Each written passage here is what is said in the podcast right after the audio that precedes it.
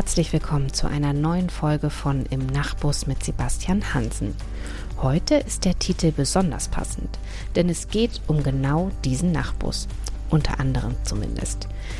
Denn der Nachtbus gehört zum öffentlichen Personennahverkehr, also dem ÖPNV, und über den will ich heute mit Sebastian sprechen. Die Verkehrswende ist eines der Themen, das Sebastian besonders am Herzen liegt. Und zu einer erfolgreichen Verkehrswende gehört eben auch ein guter ÖPNV. Sebastian kommt bei diesem Thema zugute, dass er aus Waldbüttelbrunn kommt, also aus dem Landkreis Würzburg.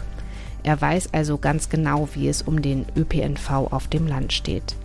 Da er aber auch in Würzburg lebt, kennt er ebenso die Situation in der Stadt. Und über all das wollen wir heute reden. Zu Beginn gibt's übrigens gleich etwas zu lachen. Das muss in diesen schwierigen Zeiten ja auch mal sein. Also alle einsteigen und viel Spaß bei der Fahrt in unserem Nachtbus.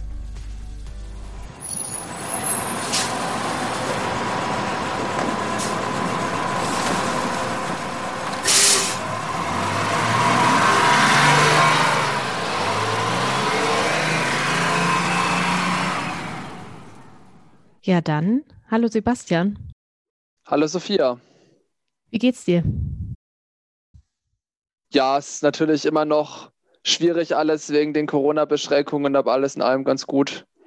Ich hoffe mal, dass es irgendwie die Zahlen nach unten gedrückt werden können in den nächsten Wochen und es dann mit den Impfungen gut läuft. Wenn das mal auf die Reihe gebracht werden könnte von der Regierung, das wäre ganz gut. Ja, also ich hoffe auch sehr auf Besserung, weil ja, ist gerade nicht so ermutigend, die Situation, muss ich sagen ja, sehr schwierig. Also ich glaube, dass da in Sachen Pandemiebekämpfung man durchaus sehr viele Dinge besser machen könnte, als es jetzt gerade passiert von Seiten der Bundes- der Staatsregierung. Ich bin auch manchmal, denke ich so, boah, ey, das geht jetzt schon ein Jahr. Ne? Also es ist ja schon das zweite Ostern, was wir ja. jetzt in der Pandemie verbringen, im Lockdown.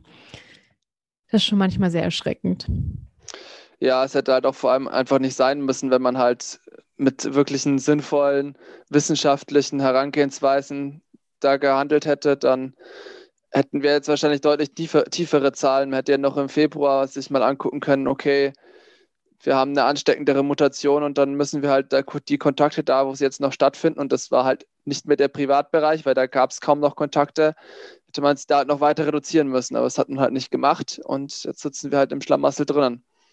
Gut. Jetzt schauen, wie wir da wieder rauskommen. Genau. Und hoffen wir, dass wir da bald wieder rauskommen. Wir haben uns ja vorgenommen, dass wir für jede Folge ähm, oder in jeder Folge eine Kleinigkeit über dich verraten. Jetzt habe ich ähm, auch wieder überlegt, was könnte ich dich fragen und ähm, mal was sehr Banales, aber vielleicht doch Interessantes für einige. Hast du eine Lieblingsserie und wenn ja, welche? Jetzt sag nicht, du guckst keine Serien. Ich also, gucke tatsächlich wirklich nie Serien. Nein, hör auf. Hör auf, das kann nicht sein. Ich habe keinen Netflix-Account, ich schaue wirklich nie Serien. Das ist tatsächlich schwierig bei mir. Thema da kann ich leider ich nicht bin, Okay, wir beenden den Podcast an dieser Stelle. okay. Ähm, Tut mir sehr leid. Ich schaue immer Anne Will, zählt das als Serie? Nein, oh Gott, jetzt wollte ich dich nach deinem Lieblingsfilm fragen, aber wenn dir jetzt schon die Polit-Talkshow. Hast du einen Lieblingsfilm? Bitte. Also jeder hat einen Lieblingsfilm. Mm. Ich weiß nicht, ich fand, es gibt verschiedene Filme. Also ich habe jetzt nicht den einen Lieblingsfilm und ich schaue auch nicht so häufig Filme, aber es gibt schon welche, die ich, ich gut fand. Ich fand, ich finde tatsächlich Apokalypse Now fand ich sehr interessanten Film. Ähm, auch wenn ich jetzt das vielleicht nicht als Lieblingsfilm irgendwie bezeichnen würde, ist, ich fand ihn aber irgendwie halt gut gedreht und interessant. Ähm, dann ähm, Django Unchained ähm, ist eigentlich auch ein ganz guter Film, glaube ich, gewesen und ein interessanter Film. Also ich würde, wie gesagt, nicht so einem Lieblingsfilm entlanghangeln, sondern danach, wie interessant dieser Film ist, finde ich. Das ist immer, was sagt der Film aus? Ähm, ja, aber also ich kann jetzt eigentlich keinen so richtig nennen, wo ich sagen würde, okay, dieser eine Film ist es. Das ist bei mir schwierig auch. Einfach, äh, weil ich auch zwar mehr Filme schaue als Serien, aber eben nicht ganz so viele.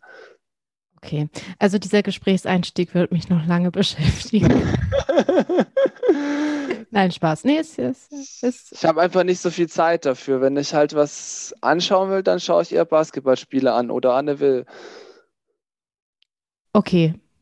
Ich, ich stelle mir gerade so ein Freundebuch vor, weißt du, wo man reinschreibt und ähm, meine, was mache ich am liebsten und dann Basketball und äh, Anne Will gucken. Aber also manchmal schaue ich auch Maischberger oder Maybrit Illner. Nein. Okay, Mensch, äh, richtig Abwechslung bei dir. Nein, ist ja gut. Ja. Es, es, muss auch nicht jeder Serien gucken. Ich dachte, damit lande ich auf jeden Fall in Treffer, weil ich dachte, jeder Mensch hat eine Lieblingsserie. Du nicht. Ist okay. Ich ähm, bin gespannt, was wir in der nächsten Folge über dich erfahren. Heute soll es hier um den öffentlichen Personennahverkehr gehen, äh, besser bekannt vielleicht als ÖPNV. Passt ja auch sehr gut zum Titel unseres Podcasts, nämlich im Nachtbus äh, mit Sebastian Hansen, mit dir. Diesen Nachtbus gibt es ja wirklich von Würzburg nach Waldbüttelbrunn. Vielleicht kannst du noch mal ganz kurz ähm, etwas zur Geschichte dieses Nachtbusses erzählen. Ja, es ist ja tatsächlich im Landkreis so, dass anders als in der Stadt es kein so richtiges System von Nachtbussen gibt. Der Stadt hat man das ja mal eingeführt, war damals ein sehr großer Erfolg für unseren heutigen Stadtrat, grünen Stadtrat Niklas Dehne, dass das eingeführt wurde. Im Landkreis gibt es das nicht so richtig als wirklich konsistentes System, weil äh, die APG, das Kommunalunternehmen, sich weigert, sowas zu machen aus ideologischen Gründen, wollen das einfach nicht. Ähm, was aber uns geholfen hat, in Waldbrunn diesen Nachtbus einzuführen, ist, dass die Verkehrsgesellschaft Main-Tauber äh, die Busse zwischen dem Landkreis Main-Tauber und der Stadt Würzburg betreibt, diesen Nachtbus zwischen Wertheim und Würzburg hat. Und der fährt außerhalb des Tarifs, also da muss man nochmal extra ein Ticket lösen, auch wenn man zum Beispiel ein Monatsticket hat, ist aber eigentlich relativ günstig, weil der fährt normalerweise dann sechsmal am Abend, dreimal hin, dreimal zurück. Man kann dann für 4 Euro von Bad Büttelbrunn aus ein Tagesticket kaufen und damit dann sowohl hin als auch zurückfahren. Das heißt, es ist, äh, wenn man diesen Nachtbus dann wirklich benutzt, äh, für alle, die kein Monatsticket haben, sogar günstiger als ein Normalbus fahren. Ähm, und damals, wo der Bus eingeführt wurde, dann ist er erstmal so ein Jahr oder zwei zwischen Wertheim und äh, Würzburg hin und her gefahren, ohne im Landkreis Würzburg anzuhalten. Obwohl er da entlang fährt, ist er nie angehalten, weil wie gesagt, das Kommunalunternehmen wollte das nicht. Und dann haben wir als Gemeinde gesagt, dass das ja so wohl nicht sein kann. Und obwohl das eigentlich nicht unbedingt als Gemeinderat oder als Gemeinde unsere Kernkompetenz ist, was zum ÖPNV zu machen, das liegt eigentlich alles beim Landkreis, also dann beim Kommunalunternehmen hat der Landkreis dorthin übertragen. Da hat, haben wir als Gemeinde dann Verhandlungen geführt mit der Verkehrsgesellschaft Main-Tauber und uns darauf geeinigt, dass wir einen bestimmten Betrag pro Jahr zahlen der tatsächlich da jetzt auch nochmal gesunken ist, weil mehrere weitere Gemeinden aus dem Landkreis Würzburg damit machen und dafür dieser Bus dann eben in Waldbüttelbrunn, in Rossbrunn und Meddelhofen anhält.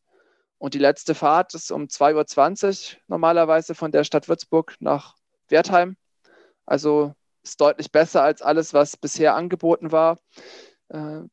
Da musste man doch sonst in der Sparkasse übernachten, wenn man noch nach Hause Ja, so. der letzte Bus fuhr immer um halb eins. Also für diejenigen, die halt dann unter 18 sozusagen kein Auto haben und um 12 Uhr gehen müssen, dann konnten die mit dem halb ein Uhr Bus heimfahren. Es gibt jetzt auch einen, der um halb ähm, zwei fährt, noch zusätzlich. Da hat die APG sich ein bisschen das eingesehen, dass das vielleicht noch mal ein bisschen später noch mal sinnvoll wäre. Und dadurch gibt, gibt es halt halb eins, halb zwei, halb drei sozusagen als Abfahrtszeiten was eigentlich, wenn man einen normalen Nachtlebenbetrieb hat, das dann hoffentlich bald wiederkommt, irgendwann im Herbst vielleicht, eigentlich sehr gut und ausreichend ist, um äh, mit dem ÖPNV nachts von Würzburg nach Bad Büttelbrunn zu kommen. Wie ist denn sonst die Situation ähm, mit dem ÖPNV auf dem Land? Das ist sehr unterschiedlich tatsächlich. Es ist sogar im Landkreis Würzburg sehr unterschiedlich zwischen den unterschiedlichen Gemeinden. Es ist, wenn man in andere Landkreise schaut, noch sehr viel krass unterschiedlicher. Ich glaube, das ist eins der ganz oder eine der ganz wichtigen äh, Voraussetzungen, die man, bevor man über öffentlichen Nahverkehr redet, ähm, treffen muss, die man akzeptieren muss, dass es derzeit in ganz Deutschland total unterschiedlich ist, wie der öffentliche Nahverkehr ausgestaltet ist. Also wenn ich jetzt von Würzburg Da sagen wir auch zum Beispiel von München aus in den Landkreis München fahre oder ich von Würzburg aus nach Höchberg oder Gerbrunn fahre, dann ist es nicht perfekt, aber da fährt halt trotzdem alle Viertelstunde ungefähr ein Bus. Das ist einigermaßen sinnvoll. Ich hätte gerne Straßenbahnen, sowohl nach Gerbrunn als auch nach Höchberg. Aber kann ich später noch was dazu erzählen, aber mit dem Bus kommt man da schon ganz gut hin. Wenn ich mit dem Bus in den Ochsenfurter Gau fahren möchte oder wenn ich noch schlimmer, zum Beispiel mit dem Bus durch den Landkreis Rhön-Grabfeld oder im Bayerischen Wald durch die Gegend fahren möchte, dann fährt da vielleicht alle drei Stunden ein Bus, wenn man Glück hat. Es gibt Orte in Ros um Rosenheim zum Beispiel. Wenn man von Rosenheim in den Landkreis Rosenheim fahren will, dann fährt am Samstag der letzte Bus um, ja, ich glaube, so um 13 oder 14 Uhr, 15 Uhr in etwa, irgendwann am Nachmittag fährt der letzte Bus. Ist aber nicht der letzte Bus am Samstag, sondern der letzte Bus bis Montag früh. Und das sind diese ganz krassen Unterschiede, die man hat. Und das liegt einfach daran, dass die Zuständigkeit eben bei jedem Kreis einzeln liegt und jeder Kreis halt selber entscheiden kann, ob er da Priorität reinsetzt oder nicht. Und im Landkreis Würzburg würde ich sagen, ist das Angebot deutlich besser als in vielen anderen Landkreisen, aber es ist sehr stark ausbaufähig. Es ist halt immer noch davon geprägt, dass der ÖPNV, von dieser, von dieser Einstellung geprägt, dass der ÖPNV halt eigentlich die Ergänzung zum Auto ist. Und das ist auch auf dem Land tatsächlich ein Fehler. Der Stadt sowieso völliger Unsinn, aber auch auf dem Land ein Fehler, wenn wir beim Klimaschutz eine Chance haben wollen und beim Klimaschutz die CO2-Emissionen auch im Verkehrssektor reduzieren müssen, äh, wollen, dann muss die Prämisse sein, der ÖPNV ist das Hauptrückgrat der, des Verkehrs. Auf dem Land braucht man zusätzlich dazu mehr Auto, aufgrund der Verhältnisse einfach, weil man nicht alles mit dem ÖPNV abdecken kann. Dass das Auto dann eine sehr wichtige Ergänzung zum ÖPNV. Und in der Stadt braucht man eigentlich kaum noch Autos dazu für Sonderaufgaben, zum Beispiel für HandwerkerInnen, dass die ihre Sachen durch die Gegend fahren können oder Taxis oder Krankenwägen, Polizei, Feuerwehr, da braucht man natürlich noch ähm, Autos dafür. Aber für die ganz normale Mobilität sollte man in der Stadt eigentlich, wenn man das jetzt mal als Ziel durchdekliniert, kein Auto mehr brauchen. Eine Riesengeschichte, ähm, wo ja auch immer viel diskutiert wird, ist ja die Situation der Pendler, also Leute, die auf dem Land wohnen, aber zum Arbeiten in die Stadt fahren, wie die gut ähm, und zügig vor allem in die Stadt kommen. Und ich glaube, daran hapert es noch so ein bisschen bei uns. Ja, das mit den PendlerInnen ist natürlich sehr interessant eigentlich für den Klimaschutz, weil da fahren enorm viele Menschen mit dem Auto zurzeit.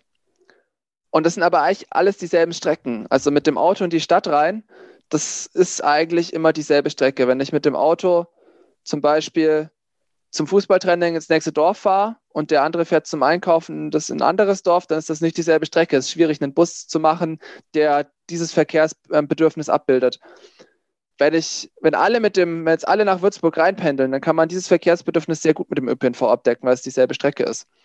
Und da ist es halt enorm wichtig, dass es halt so oft fährt, der Bus, dass es halt die, das Verkehrsbedürfnis von den Menschen sinnvoll abbildet.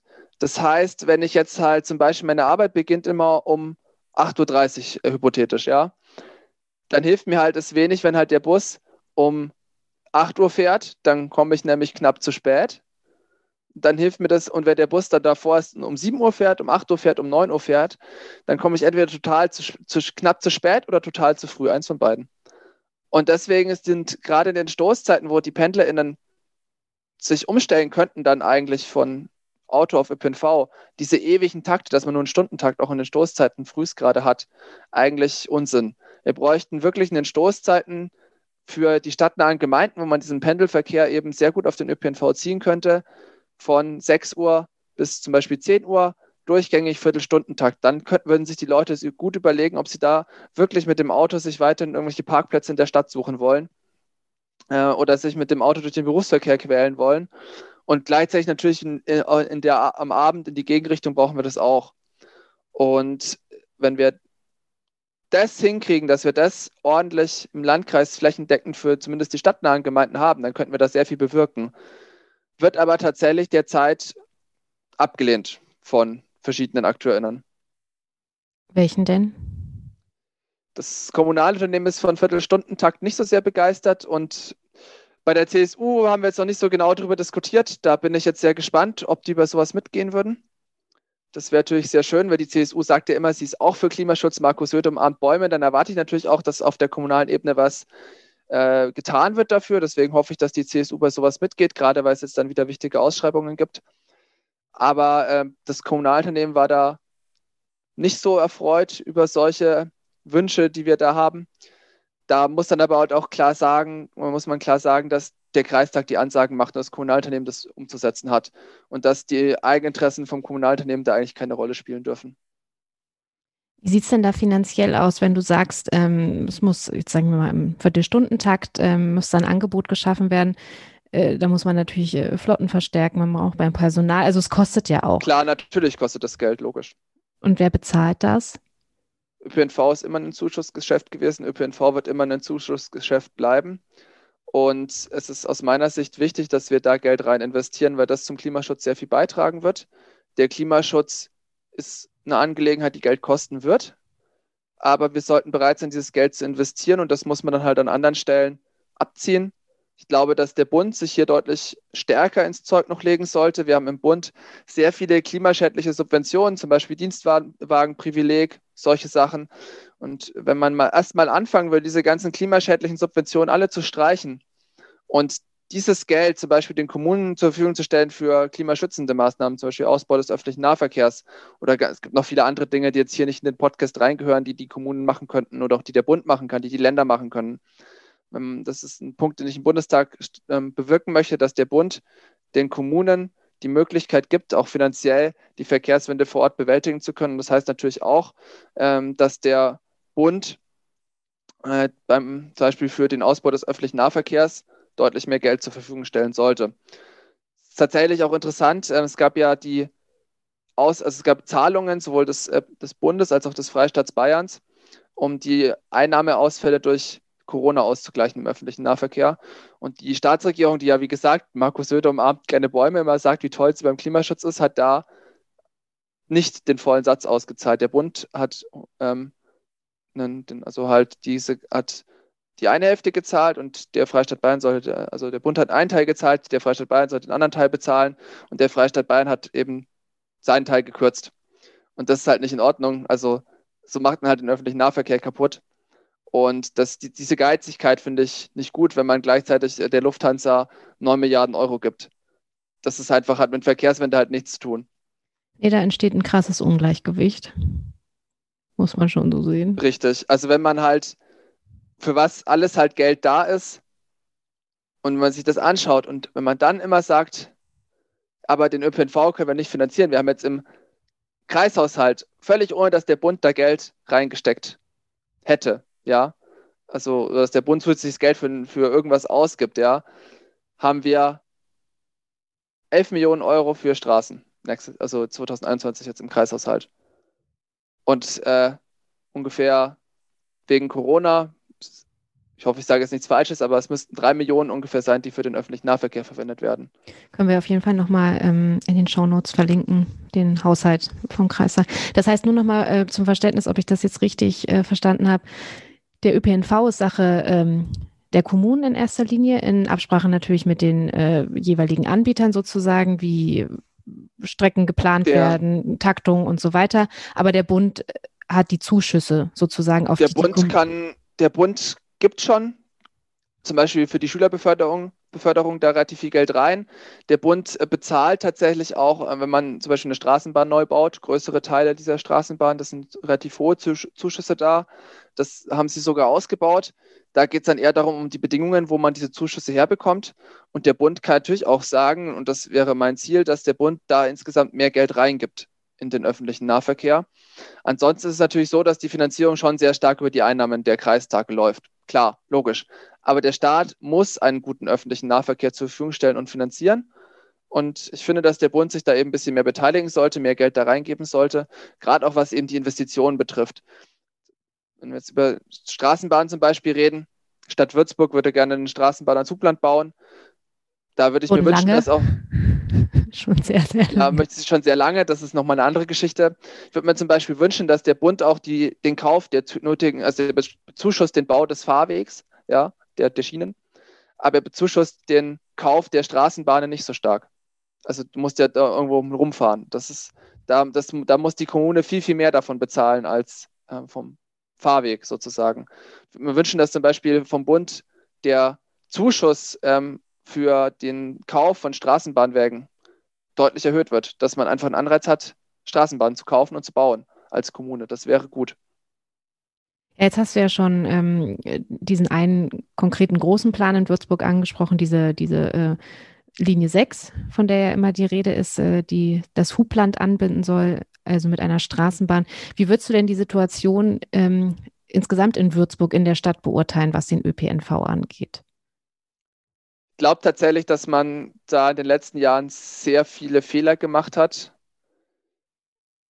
indem man viele Dinge, die sinnvoll sind, verschleppt hat, also oder tatsächlich einfach falsch gemacht hat. Es gab jetzt gestern eine Pressemitteilung, dass der Bahnhof Heidingsfeld Ost neu errichtet wird. Den Haltepunkt hat man ja vor einigen Jahrzehnten aufgegeben, jetzt soll er wieder neu errichtet werden. Und immerhin, also das wird jetzt nochmal verzögert, also es ist keine Jubelmeldung, aber immerhin hat die Staatsregierung das jetzt auf die Reihe gekriegt. Immerhin.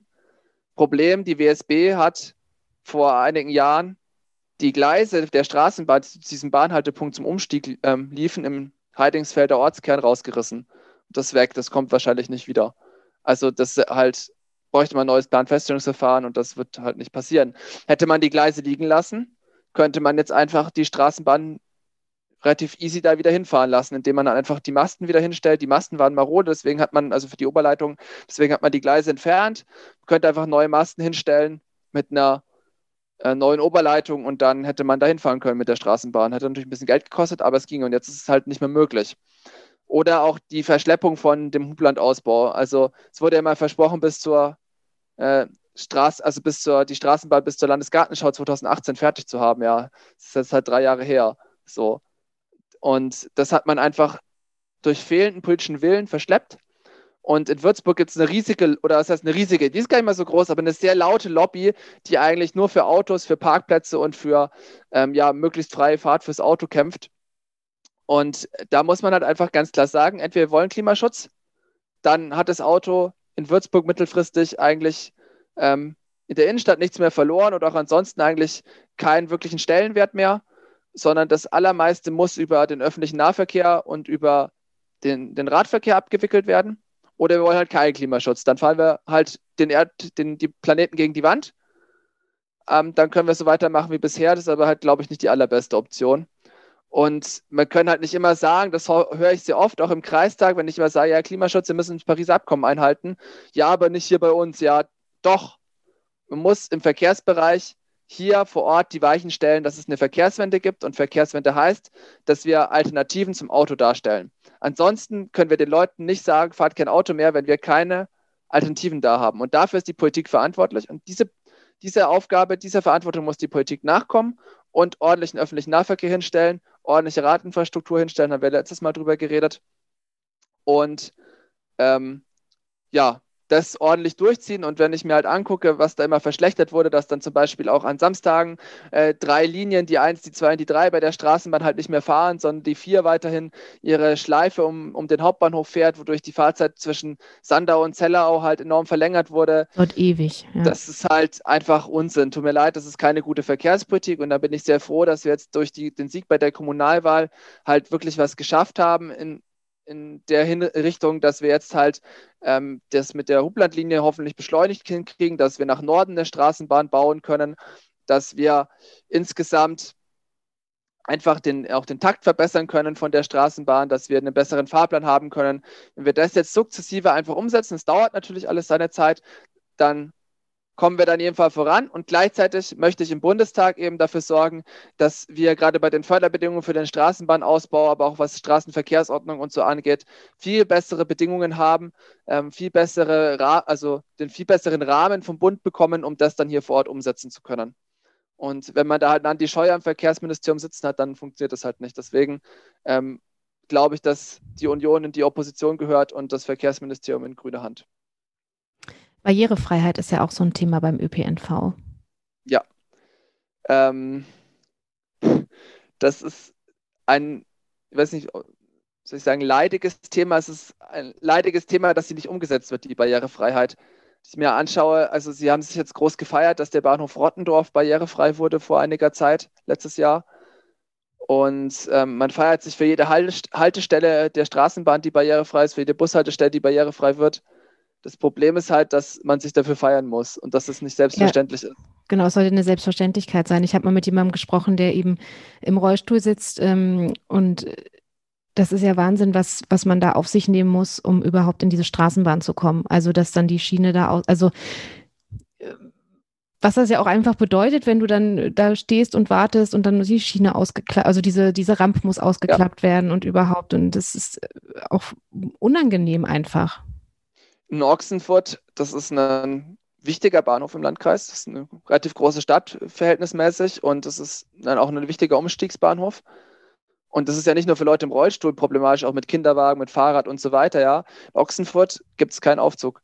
Hast einen Mittelbahnsteig, musst eine Treppe nicht da hochquellen mit allem, was du hast. Also das, dieser Bahnhof ist für Menschen im Rollstuhl nicht benutzbar und für Menschen mit Kinderwagen oder Fahrrad nur sehr eingeschränkt benutzbar.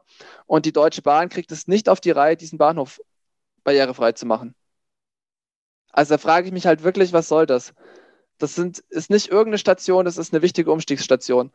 Und wenn man solche Selbstverständlichkeiten der Verkehrspolitik nicht auf die Reihe kriegt, dann muss man sich halt auch mal fragen, ähm, also muss man sich einfach mal fragen, wa warum und ob man das halt wirklich möchte als Bundesregierung, dass die Menschen halt öffentlichen Nahverkehr nutzen. Und offensichtlich ist es denen nicht wichtig und deswegen braucht es halt im, im Herbst einen Wandel und einen Wechsel. Ansonsten wird sich da auch nichts dran ändern. Wir hatten ja vorhin schon mal die alten ähm, Bahnschienen, die es ja jetzt nicht mehr gibt, aber prinzipiell ist das ja für die Grünen auch ein Thema, die Reaktivierung von alten Bahnschienen. Also ich meine, es gibt ja auch, ja. Ähm, lässt sich sicherlich nicht schnell und nicht bald umsetzen, aber auch der Gedanke eines S-Bahn-Netzes hier in der Gegend. Schienen gibt es ja. Genau, also beim, vielleicht erst noch kurz zum S-Bahn-Netz. Bei dem S-Bahn-Netz, was wir vorgeschlagen haben im Kommunalwahlkampf und was wir auch denke ich, weiter verfolgen sollten. Da geht es vor allem darum, eben den Takt zu verbessern und neue Bahnstationen zu machen. Da geht es jetzt nicht so sehr um neue, also um Reaktivierung von alten Schienen oder alten Bahnstrecken. Da geht es vor allem darum, neue Stationen zu bauen und eben dann einen guten Takt darauf anzubieten. Die Reaktivierung von alten Bahnstrecken ist eine sehr, sehr wichtige Frage für die Anbindung des, äh, des ländlichen Raums an den öffentlichen Nahverkehr, weil die Bahn ist halt ein sehr bequemes Verkehrsmittel, sie ist ein sehr schnelles Verkehrsmittel, auch ein umweltfreundliches Verkehrsmittel. Und mit, wenn man in der Breite Schienen hätte, im ländlichen Raum, könnte man halt sehr einfach an jedem Bahnhalt einen Park-and-Ride-Parkplatz machen, einen Bike-and-Ride-Parkplatz machen, so mit abschließbaren Fahrradstellplätzen und die Busse, die dann aus den Gemeinden da rumfahren, halt dort gut anbinden und dann könnte man alle Leute, die halt längere Strecken mit dem öffentlichen Nahverkehr zurücklegen wollen, schnell an den Bahnhof bringen und von da aus mit der Bahn dann in einem guten Takt zu den nächstgrößeren Zentren befördern. Funktioniert halt nur, wenn man die Strecken auch hat. Man hatte die Strecken, man hat nur leider seit 1990 ein paar tausend Kilometer Schienenstrecke in Deutschland stillgelegt. Ich glaube, in Unterfranken gibt es ein gutes und ein schlechtes Beispiel. Das gute Beispiel ist die Main-Schleifenbahn. Das liegt ja teilweise im Landkreis Würzburg, teilweise im Landkreis Kitzingen von äh, Seligenstadt äh, ausfällt aus der Bahnstrecke zwischen Würzburg und äh, Schweinfurt äh, Richtung Volkach. Das ist ja auch so ein Mittelzentrum im Landkreis Kitzingen. Und wenn es jetzt alles gut läuft und das alles klappt und danach sieht es aus, dann wird diese Bahnstrecke in den nächsten Jahren reaktiviert. Das heißt, die ist auch in ganz gutem Schuss. Das heißt, wir kriegen da jetzt äh, ein paar neue Haltepunkte hin und eine neue Weiche zwischen Seligenstadt, also an diesem Seligenstadter Bahnhof eine neue Weiche zwischen den beiden Strecken und dann kann der Zug von Volkach bis Würzburg fahren. Das hat gut geklappt. Steigerwaldbahn ist das äh, negative Beispiel. Die führt äh, durch den Landkreis Schweinfurt und den Landkreis Kitzingen. In Kitzingen leider nicht an den Bahnhof mehr angebunden gewesen, weil die Brücke im Zweiten Weltkrieg gesprengt und nie wieder aufgebaut wurde. Aber okay, ähm, das hätte man natürlich jetzt schon nochmal auch neu machen können, wenn man das reaktivieren wollte. Und im aber sie führt in jedem Fall vom Schweinfurter Hauptbahnhof halt mindestens mal bis Gerolzhofen, was auch eine relativ wichtige ähm, Kommune ist im Landkreis Schweinfurt. Und äh, diese Bahnstrecke ist natürlich nicht so gut in Schuss wie die ähm, Main-Schleifenbahn, aber man könnte sie reaktivieren. Sie ist da. Ja, man könnte diese Bahnstrecke reaktivieren, man könnte dort ein, eine Bahn fahren lassen und damit den Landkreis Schweinfurt und Teil des Landkreis Kitzingen relativ gut an Schweinfurt und Kitzingen anbinden. Und die CSU arbeitet seit Jahren und verstärkt auch nochmal die letzten zwei Jahre sehr, sehr akribisch daran, diese Bahnstrecke zu vernichten oder zu zerstören. Also man muss dann wirklich diese Worte wählen, die wollen, dass diese Strecke abgerissen wird. Und das ist völliger, völliger Irrsinn. Jetzt, wo wir wirklich mal gemerkt haben, okay, wir müssen beim Klimaschutz was machen, jetzt diese Bahnstrecke kaputt zu machen. Was soll das? Also das kann ich nicht nachvollziehen, habe ich kein Verständnis für. Und es ist sehr schwierig, die ganzen juristischen Feinheiten jetzt irgendwie aufzuzählen. Ich glaube, das sprengt den Zeitrahmen und es ist sehr schwierig, äh, auch äh, sich dagegen zu wehren, dass die abgerissen wird, eben aus den Gründen. Das tun wir weiterhin, werden da nicht ruhen, bis wir es hoffentlich verhindert haben oder es dann halt leider abgerissen wurde. Aber man kann das politisch natürlich verändern. Man kann bei den Wahlen sagen, okay, nein, CDU, CSU, wir wollen das nicht, was ihr hier macht. Wir wählen euch jetzt ab. Und ich glaube, dass so hart es klingt, es bei der Verkehrswende notwendig ist, habe es ja schon gesagt, das Verkehrsministerium sollte niemand von der CSU mehr bekommen. Nach Dobrindt dachte man, schlimmer kann es nicht werden. Dann kam Anti Scheuer.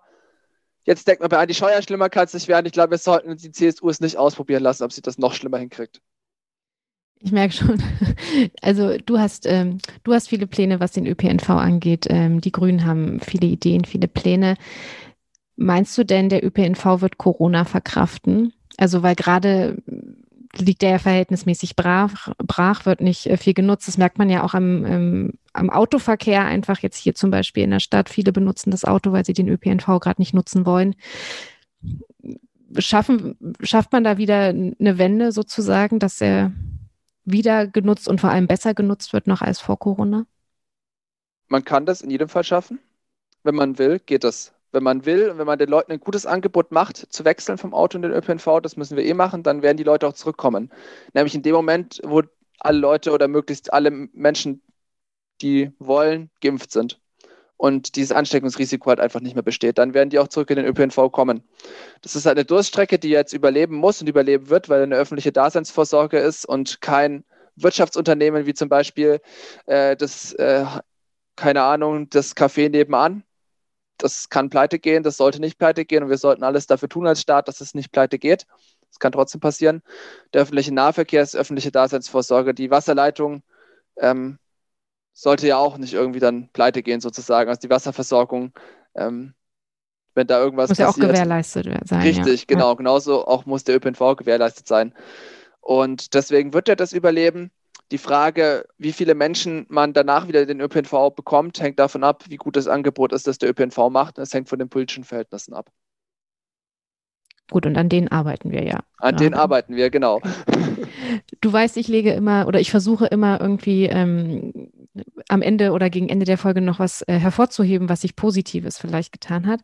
Und ähm, als ich äh, damals nach Würzburg gezogen bin, äh, war eines der aufregenden Dinge, äh, die es hier gab, äh, das Wabensystem. das meine ich jetzt ein bisschen ironisch. Also das ist der Ticketkauf, den fand ich hier schon sehr anstrengend. Und ähm, jetzt aber mit Blick äh, auf die App, die es jetzt seit ein paar Wochen gibt, da hat sich ja jetzt schon was getan, zumindest in der Stadt. Das, es ist ein interessantes Modellprojekt tatsächlich. Ich finde es allerdings schwierig, dass man sich auf so eine Insellösung konzentriert dabei. Ich glaube, es ist wichtig, dass wir endlich mal auch in Würzburg dazu kommen, dass man elektronisch Tickets kaufen kann. Ich hätte aber eine Lösung gewählt, die kompatibel mit dem ist, was andere Verbünde machen. Die setzen alle sehr stark auf die DB-Fahrplan-App, weil dort sozusagen der, der Fahr also das, das haben halt alle Menschen schon und wer den ÖPNV nutzt, nutzt diese App und wenn man da die Tickets kaufen kann, ich glaube, das ist auch was, was wir als Grüne fordern. Ähm, für den Bundestagswahlkampf ist es sinnvoll, dass wir eine App hinkriegen, mit der wir im gesamten Bundesgebiet den öffentlichen Nahverkehr nutzen können. Mit der, das nennen wir Mobilpass, mit der wir aber auch zum Beispiel Carsharing-Angebote nutzen können, Bikesharing-Angebote nutzen können. Alles unter eine App, unter ein Dach. Und dann kann sich jeder diese App runterladen und muss sich nicht in jeder Stadt mit irgendeinem neuen, neuen App rumquälen. Und das ist das, was wir brauchen. Und ähm, ja, das ist, glaube ich, sehr sinnvoll, wenn wir das auf die Reihe kriegen, ähm, nach der Bundestagswahl sowas möglichst bundesweit eben einzuführen. Das ist ein sehr langer Weg, den wir da vor uns haben, weil diese Zersplitterung im ÖPNV in viele kleine Verbünde und Zuständigkeiten halt enorm ist. Aber ich glaube, dass wir das schaffen können. Brauchen nur ein bisschen Zeit dafür. Ja, der, der kleine Haken bei der App, mal abgesehen von dieser Insellösung-Geschichte, ist ja auch, es gilt für die ähm, Großwabe Würzburg, also für die Stadt, aber Richtig. natürlich ähm, nach Waldbüttelbrunn kann ich damit gilt lustigerweise auch nicht für ein, also zum Beispiel die 633, das ist eine Linie, die wird aus Main-Spessart heraus nach Würzburg betrieben. Und wenn ich jetzt zum Beispiel nach Höchberg fahren möchte, dann kann ich die Nummer 18 nehmen, ja. Kann ich mit dir fahren, kann ich diese Fairtick-App nutzen. Ich kann dann fast denselben Weg mit der 633 fahren, kann ich die Fairtick-App halt nicht nutzen. Ja, ist halt vielleicht nicht die allersinnvollste Lösung dann. Das stimmt. Also es bleibt noch genug zu tun. Das, das, ich, den, den Satz möchte ich jetzt noch ganz zum Schluss anfügen, dass diese Fairtick-App zeigt so ein bisschen das Dilemma oder das Problem, das der öffentliche Nahverkehr hier in Würzburg hat. Viele Zuständigkeiten, die sich überschneiden und äh, die, wo so ein Zuständigkeitswirrwarr besteht. Zweitens, man möchte immer so eine eigene Superlösung entwickeln und setzt nicht auf Bewährtes. Und drittens ist es alles enorm träge und das zeigt sich allein daran, dass wir jetzt 2021 mal überhaupt eine, als Pilotprojekt eine Möglichkeit bekommen, ein digitales Ticket zu kaufen. Jetzt, 2021, ja. Das sind die großen Probleme und da müssen wir strukturell eigentlich ran, dass es alles deutlich einfacher mit den Zuständigkeiten wird, schlanker und vor allem schneller, dass man halt nicht auf 100 Bedenkenträger trifft, wenn man irgendeine neue Sache einführen möchte und zum Beispiel halt ein Ticketsystem von jemand anders übernehmen möchte, das zu überall funktioniert, dass man da nicht auf 100 Bedenkenträger trifft, sondern dass es halt einfach gemacht wird. Und nicht irgendwie erst zig Pilotprojekte mit irgendwelchen lustigen eigenen Anbietern.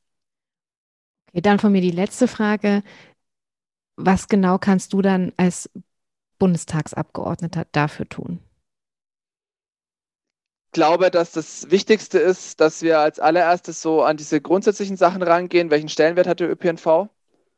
Da habe ich ja schon gesagt, ähm, dass die dass es um die Fördergelder geht, dass es um die rechtlichen Rahmenbedingungen geht. Da muss man anfangen und da müssen wir halt dann die Weichen stellen. Und das ist auch das Erste, was man da, denke ich, angehen muss. Rechtliche Rahmenbedingungen so weit ändern, dass es schlankere Strukturen gibt, dass zum Beispiel eigenwirtschaftliche Verkehre, die, wo sich der Busunternehmer den Fahrplan ausdecken kann, dass sowas halt nicht mehr möglich ist. Solche Geschichten, das ist alles Bundesrecht. Und ähm, da müssen wir ran und das verändern. Und dass wir dann den öffentlichen Nahverkehr als ganz krasses Rückgrat des Verkehrs ähm, begreifen können und dass wir zweitens ähm, den öffentlichen, äh, dass wir zweitens äh, den öffentlichen Nahverkehr als ganz krasses Klimaschutzinstrument begreifen. Das ist wichtig, diese zwei Dinge. Und dann wird das auch was. Das war doch ein schönes Schlusswort, würde ich sagen. Vielen Dank für heute. Gerne. Und ähm, bis zur nächsten Folge, würde ich sagen. Bis zum nächsten Mal. Ciao.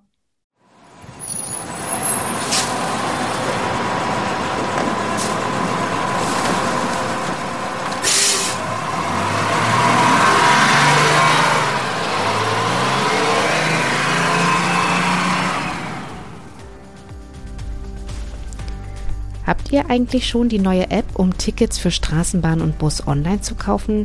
Wie findet ihr das Angebot? Oder liegt euch sonst noch etwas auf dem Herzen, wenn es um den ÖPNV und die Verbindung von Stadt und Land geht?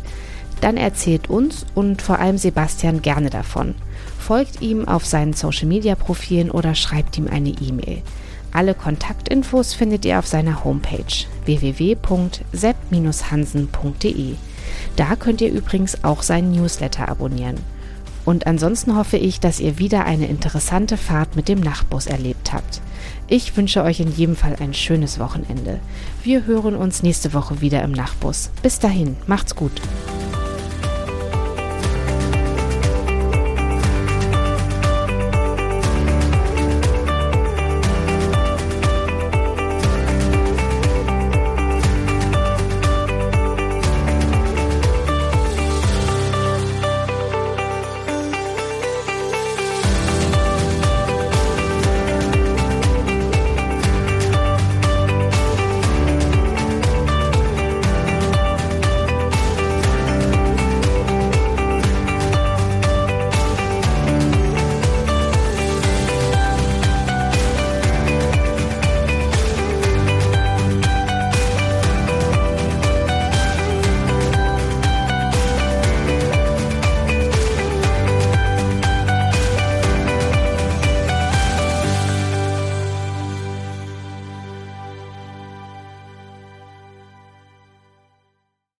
Produktion von Mimimi Media.